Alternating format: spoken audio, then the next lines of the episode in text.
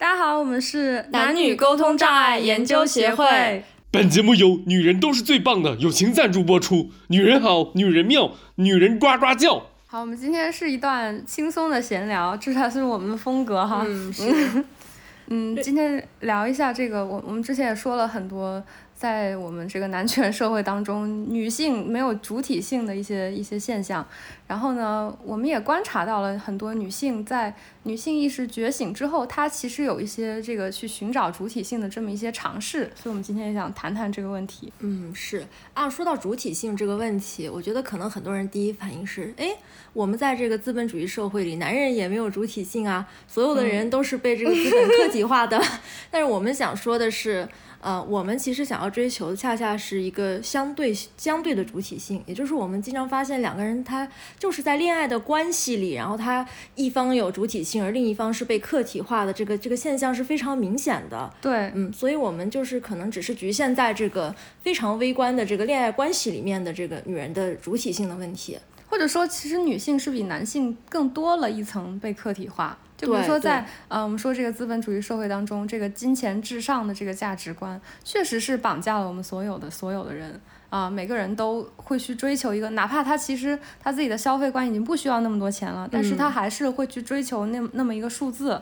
那这个东西是对我们每个人都有一个绑架的啊，但是但是男性对我们女性又更多了一层新的绑架，就是这个父权社会的这种绑架，就是所以我们是比他们更多一层客体化，我们想摆脱的就是多出来的这一层客体化。对，就在这里的话，我想引入一个叫社会网络外部性的概念。也就是说，其实我们每个人都生活在这个社会网络里面。我们每个人，我们的这个效用，我们来用什么东西来衡量我们的幸福感？它不仅仅取决于我们自己的价值观，我们自己喜欢什么，不喜欢什么，它也同样取决于别人对你的影响，别人怎么看待你，别人，嗯嗯，别人别人的选择，别人都这么选，只有你不这么选，那它的同时也受到这些东西的影响。嗯，所以我们我们女性在婚恋关系里，她其实经常也是这么样一个状况。因为可能我自己觉得我不需要男人给我花钱，但是 但是别人都社会都觉得对，或者是男人也这么觉得，对对呀，他觉得我喜我喜欢你就是要给你花钱，不给你花钱就是不喜欢你。那你说那你能怎么办呢？就是你也只能用这 套去标准去价值他呀，因为因为他他认为他喜欢一个女人就要给他花钱。那他不给你花钱，那确实就证明了他不喜欢你啊。对，所以我觉得女人缺乏主体性，它就表现在我的这个幸福的程度，我的效用，我很少取决于我自己本身的价值观和内在的这些东西，对，而是完全取决于男人怎么看待我们。男人觉得你贬值，你就觉得 你就觉得非常的不爽，你就觉得自己贬值了。然后事实上呢，你也是，他确实限制了你，你继续去择偶的这个范围。对。嗯，所以这就这就是一个我们之前讲过那个正题反题的问题，就是我们最开始的时候，我们在这个父权制的这个框架里面的时候，我们是一个我们要去做取悦男性的事情，我们要去做男性喜欢我们做的事情。嗯，然后呢，很多人他这个女性意识觉醒之后呢。他就他就会进入一个反题，就是他说我们不要去做男性喜欢的事情，或者说我们要去做男性不喜欢的事情。但是你这样搞来搞去，我们说正题包含反题，就是为什么是正题包含反题？就是比如说一个经典例子，就是说正题是什么是蓝色。那反题是什么是非蓝色？但是当你定义了什么是蓝色的时候，你同时就也定义了什么什么是非蓝色嘛？就是它是在同一个逻辑框架里面的。所以就是说，当你去思考，不管是你去想你去做男性喜欢的事情，还是你去做男性不喜欢的事情，你都是在思考男性喜欢什么，而你没有想。到你到底喜欢什么呀？你要你要想的是你到底喜欢什么。所以很多时候，很多人他他他一想到女权，他一想到女性意识觉醒，他想到的就是反爱情，我们不要和男人在一起。那这个时候，你还是一种男性视角的观点，你还是在考虑男性怎么想。你要想的是你自己到底需不需要爱情，这个才是我们真的要去考虑的问题。这也是我们为什么说我们要两次打破信息茧房，就是我们从正题走到反题，它已经是一次非常伟大的反思了。就是你从从一个信息茧房中走出来，但是你从反题突破到你达到超脱于选择之外的真正的自由，你需要再次打破信息茧房。对你需要看到有一些人他确实单身过得不好，你也需要看到有一些人他在爱情中、在婚姻中是幸福的。这个时候你才能又再一次的打破信息茧房，去想你自己内心真正的自由意志、真正的独立精神到底会对会做出什么样的选择。这这其实是最难的部分。对对，对，也就是我们为什么之所以一直在这里探讨一些女权主义的话题，就是因为你想要找到自己的主体性，找到自己真正我自己的效用函数是由什么组成的，这是一件非常困难的事情。我们也就是说，我们这里面其实包含了两步，一步就是说你首先我要反客体化。嗯，然后第二步就是我要找到我的主体性，这两步它不是一个东西，它是两个完全不同的步骤。所以就是我我会有一个理论，就是我可以可能把它称之为极 简主义女权。就是从无到有思考问题的一对，种方式。因为我们之前太多的是从从有到无的去思考问题，我们很少从无到有的思考问题。嗯当我们从有到无的思考问题的时候，我们首先看到的是那些我们的现状，我们我们现在男女关系是一个什么样的，我们现在社会是怎么看待男人，怎么看待女人的，我们脑子里已经被植入了太多这样的东西了。嗯然后这个时候我们去想，那。呃，那如果我们要 anti 这这些东西怎么办呢？嗯，然后我们就会想的是，其实我们脑满脑子里我们盘算的还是呃别人怎么看我，我这么选那么选，别人怎么看我，对吧？我我如果不要彩礼，这个男方男方他们会不会觉得我我很傻逼，就是、或者说认为我有什么不可告人的缺陷之类的？嗯，就我们总是在这个框架里去想问题，我这个时候我们自己我们自己的效用我们就忽视了，但是我们从无到有的考虑问题，这个时候我们我们首先我们就会有一个 benchmark，我们的 benchmark 就是我自己一个人，我们还没有男人，我还什么都没有，我也不考虑这些社会网络外部性的时候，哎，这个时候我有一个 benchmark，然后我再去想，如果这个时候我去谈恋爱，我去找个男人，我去结婚什么的，嗯你会得到什么对？他他他能给我什么正向的东西吗？哎，有正向的我也可以选呐。如果没有正向的，我可能就不选了嘛。这这不是说可能最后结果大家到底怎么选，结不结婚什么的，可能可能是一样的，或者我们也不是非要指导大家说我们一定要结婚或者不结婚。但是这这这样一个思维的过程，我觉得是很重要的。就这个，其实，在很多女性分手的时候，这个区别是非常非常明显的。嗯如果你是一个从有到无思考问题的人，你永远思考的是，我现在要不要分手呢？我考虑的是，我分手之后我能不能嗯找到一个？更好的我能不能找到一个更好的？如果能找到更好的，那我就分手；找不到更好的，我就不分手了。但是如果你是从无到有的思考问题，你的这个 benchmark 就变了，你就变成我跟他和跟我一个人过相比，哪个更好？你思考的是这个。而而你要达到这样的去思考问题，很重要的一步就是你需要把一个人独自生活需要面临什么样的困难这件事情要具体化。这也是为什么我们说我们要打破信息茧房，因为很多人就是比如说有人在这里说，哎，我们中国的这个单身的关于一个人独自生活的制度建设太不好了，所以一个人过其实会过得不好。那一旦有人在一个女性论坛上说这些东西，他马上就会被大家 anti，就会说啊，你怎么在这里说一些这种不正确的东西？对，大家就会举出一些例子啊，你看结婚更惨，嗯，或者说大家就不 care 这个单身的有多惨，大家根本不关注这个问你你。只放大，你只能看到结婚有多惨，然后你就不太关心单身到底会面临什么样的问题吗？对，如果你不去想单身会面临什么样的问题，那单身这条路在你在你的心目当中，它就永远不是一条具体的路，你就对它没有实感。如果你对它没有实感，你就没有让它，你就没有办法让它成为你的一个 reference point，成为你的一个参考点。对这个参考点是很重要的，它一定要是一个足够具体的东西，它才能成为你的参考点。而只有你拥有这样一个参考点之后，你才能在比如说你分手的时候，你想的是我跟他过还是我自己过哪个更好，而不是想我能不能找到一个更好的。这个时候你才会更有主体性。所以就是为什么说大家。呃，思考问题的时候，就是如果如果总是去想，如果总是去想，呃，我我只要听到任何不支持我单身的这些话，就是告诉我这样、这样的事情有困难，一旦是听到这样的话，你就去回避它的话，其实反倒不利于你去真正的寻找自己对对，真实的你可能永远都都在那个我我去 anti 客体性那一趴里去打转。嗯，另外，其实我我在想，就是比如说，就算我们到时候权衡利弊之后，我们觉得，哎，可能我还是需要一个婚姻，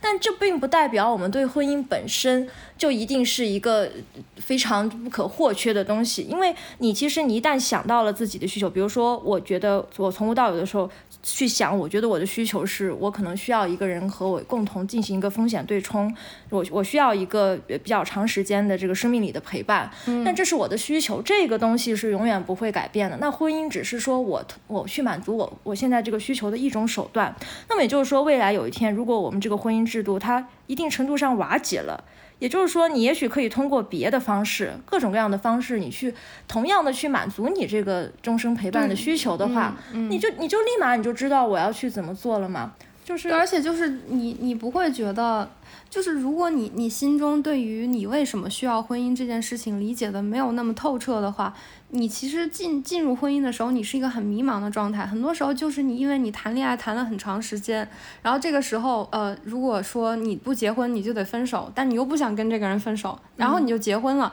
其实婚姻真的给你带来了什么这件事情，你没有想清楚。但是如果你没有想清楚这个问题，这件事情就会变成一场一场赌博，就是你你把很多东西压进去了那种感觉。对，嗯，我我觉得现在其实很多 这个 婚姻，它就像挺像豪赌的，而且像聚众。我们就是在聚众赌博，我们对，只是因为大大家都在赌博，所以这个社会网络外部性很高，就显得你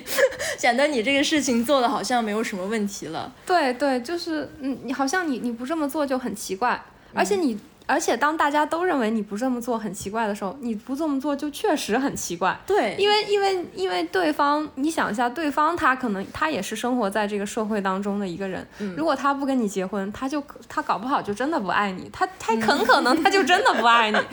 因为因为大家都这么想，那他也可能这么想啊。所以所以这个东西你你就被绑架了。但是但是如果说你能够从内心深处去思考清楚你到底要不要这个婚姻的话。嗯，你你就会更清楚一些，或者说你在或或者说我们想到你你有退出权的这个问题还是对对对，因为重要对这个这个其实是就退出权不一定意味着你你真的要去离婚，嗯，而是说一旦你脑海中有退出权这个东西，你你在整个婚婚姻当中你都更有这个 bargaining power，就是你都更有这个议价权，就对所有的事情上，一旦你是一个可以随时退出的人。对，所以我们发现，其实，在很多这个传统的婚姻里面，其实男人和女人他都不是说，呃，我退出的时候就完全没有成本，男人退出他也有成本，也要付出代价，女人也有，但为什么？我们看到很多传统的婚姻里，他还是这个女人更害怕一点呢，就是因为 就是因为女人在退出之后，就是社会对她的价值就就是进行了一些贬低。你你你离开了这个男人，可能你只能找一个更差的男人。也就是说，其实很多男人他也是真的是拿捏到了女人的这一点嘛，就尽管他自己也也害怕退出，哎，但是女人比我更害怕，所以我就拥有了一些议价权，对吧？议价权就是意味着你你们生活中，哪怕你们并没有真的离婚。但是，一旦你比他更害怕离婚，你们生活中所有的事情，你就都处于弱势地位，你就很多事情你都要让着他。比如说他可能会肆无忌惮的去出轨，但是如果他他知道你不害怕离婚，他比你更害怕离婚的话，他就没有那么肆无忌惮。他在做很多行为的时候，他就会约束自己。对对，就这个这个事情很重要，不是说真的一定要走向离婚，甚至是你你不走向离婚，你们俩谁更害怕离婚？就是我们经济学里面这个弹性嘛，谁弹性大，谁就跑得快，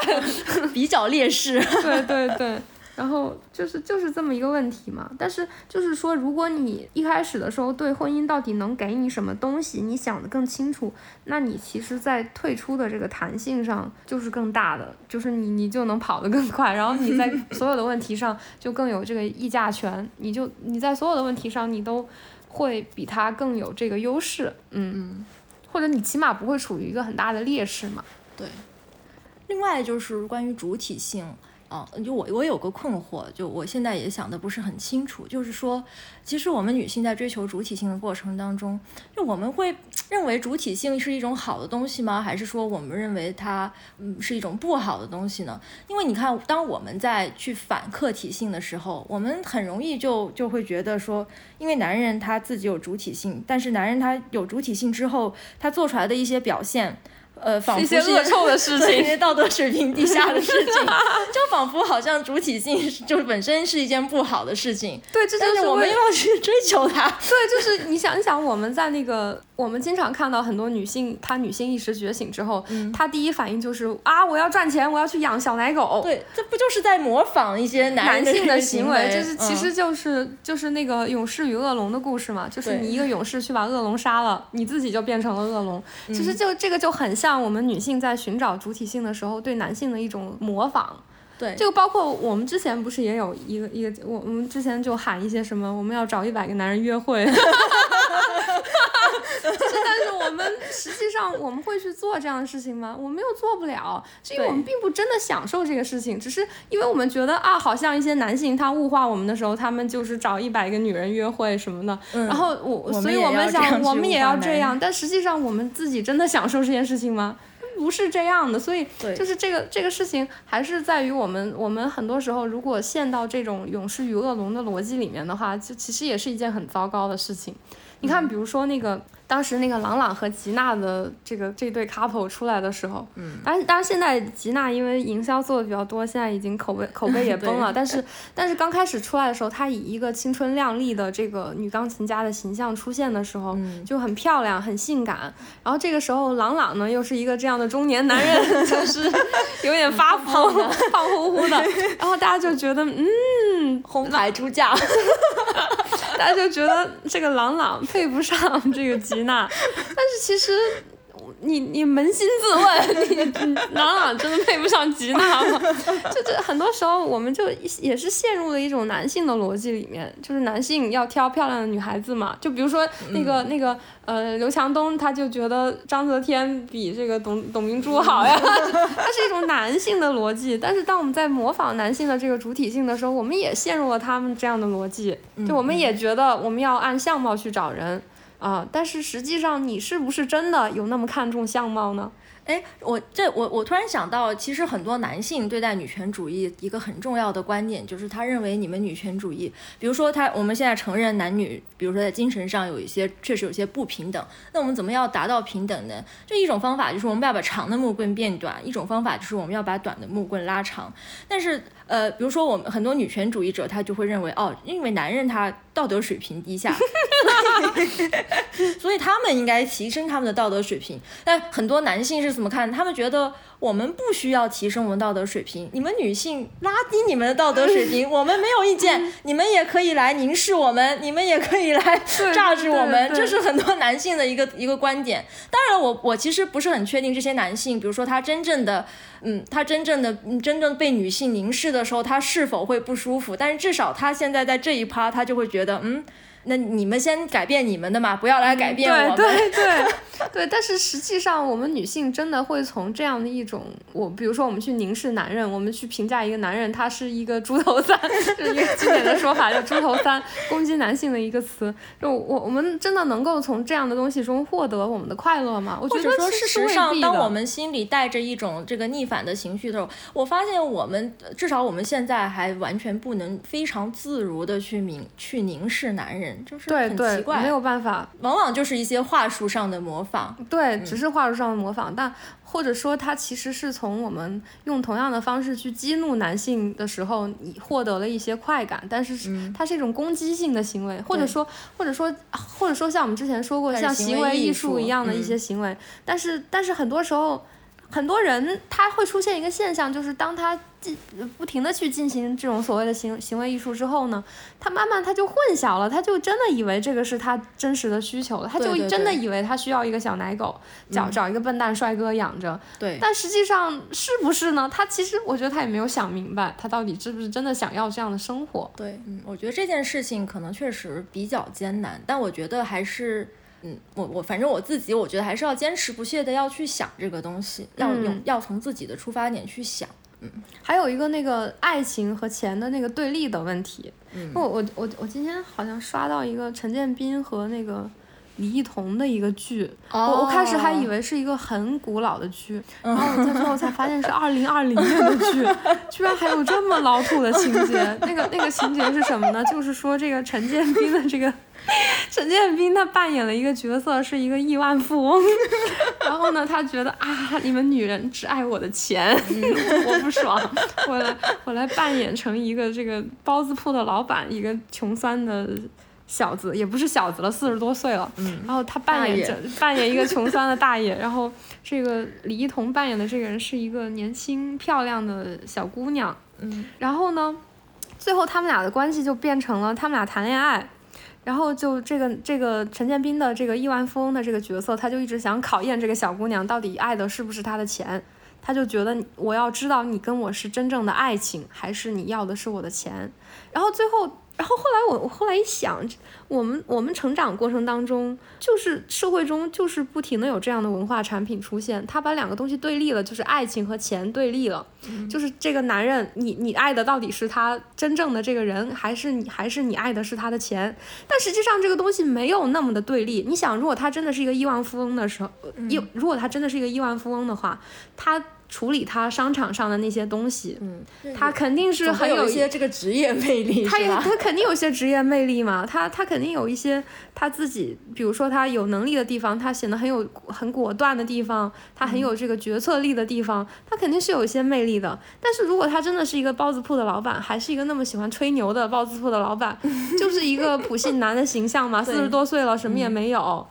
而且这是个很好的比较，因为你看他们长相都一样，只是他们的职业不一样。然后这个时候，当我们从小到大听到，就是我们从小到大看到大量这样的文化产品的时候，它在我们脑海中就形成了一个这样的东西，就是说你要为了爱情去嫁给一个一无一无是处的一个人。嗯，然后慢慢的，我们有一天我们觉醒之后，我们发现这是对我们的一种洗脑之后，嗯我们就要从这个地方跳脱出来，我们要反叛出来的时候，我们第一反应就是。就很多女性，她第一反应就是，那我就要钱啊，嗯，没钱不要谈恋爱，对啊就是没钱不要结婚。所以，所以嗯我想说，很多男性他不理解，就是很多女权主义者，就比如说典型的就是田园女权主义者，他们一开始女性意识觉醒，他第一反应是要物钱，质对，但他觉得你物质，他说为什么呢？就不是我们女性要把真正的爱情，就是就洗脑我们的这种爱情和金钱去对立起来，而是父权文化洗脑我们的时候，他把它对立起来了。对所以当我们从一个一级反反叛出来的时候，我们自然就会走向另一级。对但这个其实也是我们寻找主体性的一个过程，就是也是我们说的，你需要先从正题进入反题，然后你才能实现你真正的自由。嗯，对，这还就是其实也是最后还是回到那个问题，就是呃，一个具有女性意识的人，他到底能不能谈恋爱呢？就还是还是这么一个，他到底能不能要真正的爱情呢？对就是这这个问题其实也是一个。呃，就是我现在比较敏感的一个呃，一个比较敏感的问题，就是比如比如说，我们还经常听到一个人说独立啊，你你独立，你那你是不是就不要跟任何人有感情上的联系呢？啊，那你如果不要跟任何人的感情联系，你你是鲁滨逊吗？你你人家鲁滨逊还有星期五，好不好？就是就是这个东西，它就我们知道这个过程很难，因为可能你本你单身的时候你更容易独立，但你可能一谈恋爱你就打回原形，你就对，就是很容易又输了，满盘皆输。但对是很多人把这个独立，它跟一种比较冷漠的状态对立起来了，或者是一种比较机械的，就是没有太多感情、没有太多情绪的那种状态对应起来了。对但其实真正的独立应该是一种智慧，嗯就是你能够充分的认识自己，什么是自己内心深处真的内驱动的那些东西，而不是别人绑架你的那些，东西。我觉得我们还是要一直的、永远的去尝试着去呃用自己的主体性去做选择嘛。对，只有你真的用自己的主体性，也就是说，我们把这些所谓异化我们的东西，嗯。去扒扒开，就是我们扒开这些异化我们的东西去思考问题的时候，我们才能明白什么是我们自己真正想要的。这个是一个很重要的过程就。有可能这个我们自己想要的东西，比如说有可能我们去追求美，哎，这个正好也是能够去呃男人看了也会高兴的东西。但我这个时候我们就其实不是那么在乎这件事情是不是取悦你这个男人了，对对，我们你我们要学会无视男人，不不要不是说简单的取悦男人或者男人高兴了，我就不能做了，不然我就是 在许愿你，就是很容易这样想嘛。对，哎，其实你看，你看我自己，我就很清楚，我是一个需要爱情的人。嗯，但但其实这也是有一个过程的，就是但是我我经过了深度的思考，我给了我自己一个认识自己、了解自己的机会。嗯，然后我我就知道，就是一旦我还是会为那些细碎的情绪所触动，我就是一个需要爱的人，需要爱情的人。对，而且而且很多人，而且我觉得大家其实天然的是是对这种爱和被认同的感觉是。是有需求的，只是说可能不同的人，他有些人他可能这种被认认同感的需求，他能够从他的工作中得到满足，或者说从别的别的途径得到满足，他就没有那么的需要爱情。对，但是你看我们这个工作，就是每天搞一些数学这种，就是每天 game theory optimization。就反正就是一些这样的东西，我我我明确的知道我所选择的职业没有办法给我这样一个东西，所以我就知道我我要从别的地方获得这个东西。嗯，但是也许我当年如果选择了一个别的职业啊，可能一个更加能给我文化上的认同感的这种职业，嗯，也许我我就不会那么的需要爱情，或者我我甚至说我们还是学经济学，但是。假设我去，假设我学的是福利经济学，然后我我研究的是一个怎么怎么帮助一个村庄脱贫的问题，我真的下到一个村庄里面去调研，我我真的跟他们建立联系之后，可能我就也没有那么需要爱情了。就是这个，所以每个人的情况是不一样的，你要去思考你自己真的有你有哪些需求，你是一个有很强烈的感情需求的人吗？你的感情需求能够从哪些东西中得到满足呢？你要想明白这个问题，然后你才能知道你到底需不需要爱情，而且你也需要很多很多的尝试。对，首先我们也得诚实的去面对自己心里的这个需要。嗯，其实其实你看，你有了这些需要之后，你就发现你想得到、你想满足你的需求，它往往往也不只是说有那么唯一一条独木桥要走。对，当你明确了需求，你发现原来哎，我有很多替代性的产品，然后你就你就去找那些替代的产品，然后你你也觉得呃某种程度上。满足了一大半，那那也是一件挺好的事情。对，这也就是我们说的之前讲的那个退出权的问题。当你想明白了你的需求是什么之后，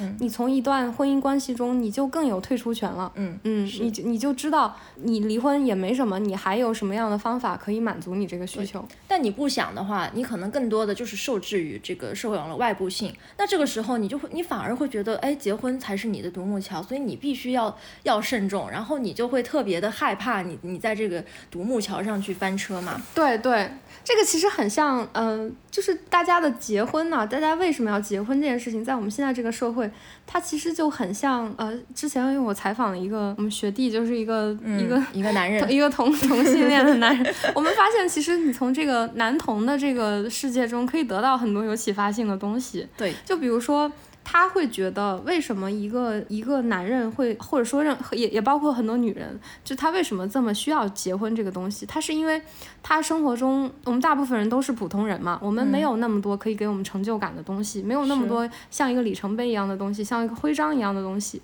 但是呢，结婚这个东西，它就能给你这个东西。然后你你其实也没想过这个东西到底有什么用，但是其实它就跟你在豆瓣标记电影，然后他跟你说标满多少部，你 就有一个徽章，就是它是个 accomplishment。然后。然后，然后你有了这个之后，你就很想去完成它，因为你你的人生，你觉得你需要去完成一些事情，但具体这件事情能给你带来什么，你是没有想过的。对。但是因为这些呃同性恋的这个男同的这个，尤其我们比较了解就是男同这个群体嘛，然后他其实是没有这些这些条条框框的，因为结婚对他们来说也不是一个所谓的这种徽章，这种 accomplishment，所以。